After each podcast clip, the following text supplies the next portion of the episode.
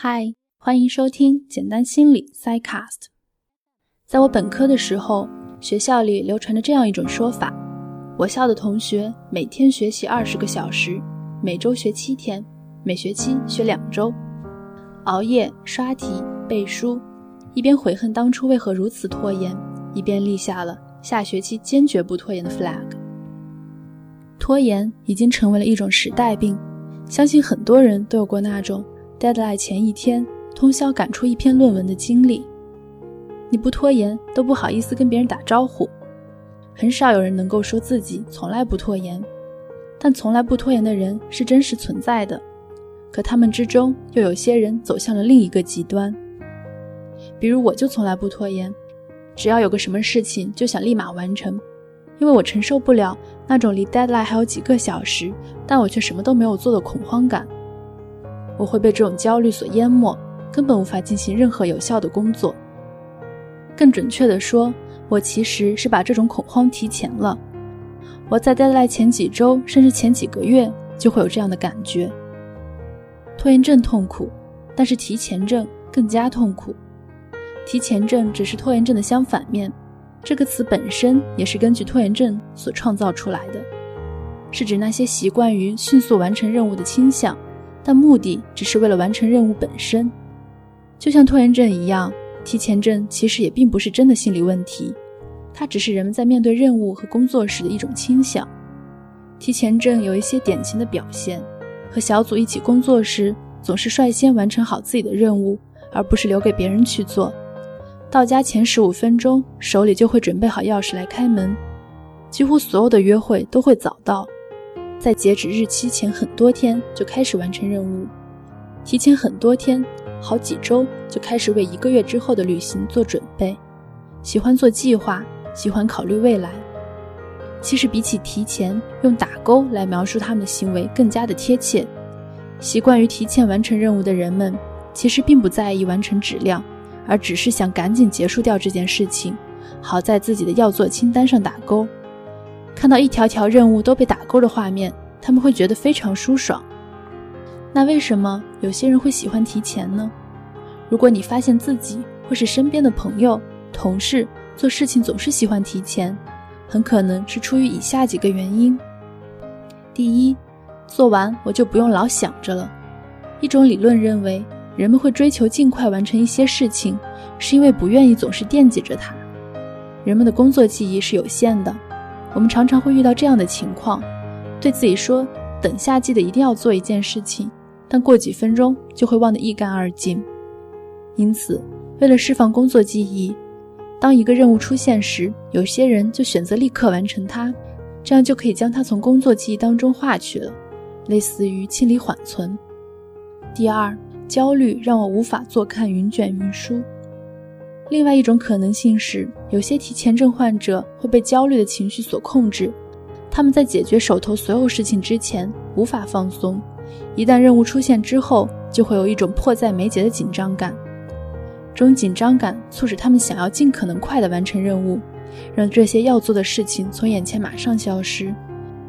因此，减少心理上的工作量和压力水平是他们想要立刻完成工作任务的首要驱力。第三，为了完成而完成。除了上面的两个原因之外，就像之前所说的，提前症的本质其实是打勾，单纯的为了结束掉一件事情而不得不立刻采取行动。很多时候，这其实是一种类似强迫的行为或冲动行为。但提前症还是有很多优点的，比如提前完成一件事情，让你看起来很靠谱。提前完成说明办事效率高。你可以很放心的与一个提前症患者共事，而不用担心拖沓任务，还可以不用承受 deadline 前的熬夜和恐慌。也许提前症能够让你有更多的时间用来放松，至少在拖延症患者眼里，事实是这样的：总是计划未来，提前采取行动，减少了不确定性。但提前其实还不如拖延。当拖延症患者听说提前症患者也有苦恼的时候，就好像单身狗听到别人抱怨自己的男女朋友给自己买的礼物不好看一样，内心是非常崩溃的。然而，这些提前症患者们确实有自己的苦恼。首先，可能会降低完成任务的质量。快速完成意味着他们并没有花费额外的时间来完全的、通透的思考事情。所谓慢工出细活，过于高效，在某种程度上就意味着潦草。其次，泯灭创造力。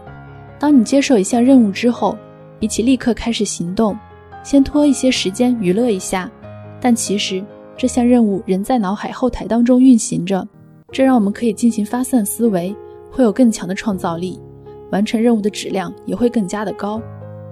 最后，很多有用的信息并不一定在最开始就出现，因此，当你根据有限的信息在第一时间完成任务时，会渐渐发现得出的结果可能是有偏差的。同样，每个人的想法也都会发生变化。比如，你提前很久写完论文，却发现出现了一个新的变量，或者有一个新的想法，需要推翻之前所有的工作。这个时候就要面临艰难的抉择了。约会早到，开会早到，赶火车、赶飞机早到，提前准备所有的事情，其实是另一种浪费时间的方法。在现实生活中，提前的人们好像并没有比拖延的人们有更低的焦虑水平，或者更多的娱乐时间。他们总是在奔向未来，却没有时间感受当下。如果此刻你的感觉是，我好像是提前症患者。应该怎么办？说实话，我也不知道该怎么办。再来一句实话，我觉得这样挺好的。我们总是幻想，等我忙完这一阵儿就可以休息了，但事实往往是，等忙完这一阵，就可以忙下一阵了。总是提前的人们希望取得阶段性的胜利，但迎来的却是更大的等待下一场战斗的焦虑。我们需要接受这个残忍的事实：人生在世。活是永远干不完的，所以，不管是拖延还是提前，大部分人毕竟都可以保持着良好的社会功能，处于拖延和提前当中一段区间。我们不可能完全消除焦虑，我们所能做到的，只是尽力不被焦虑所控制、所淹没。另外，马上就要周末了，和我一样提前症的朋友们，让我们一起对自己说一句：有什么事儿，等过了这周再说吧。以上就是本期的全部内容啦，谢谢你的收听，记得订阅我们，我们下期再见。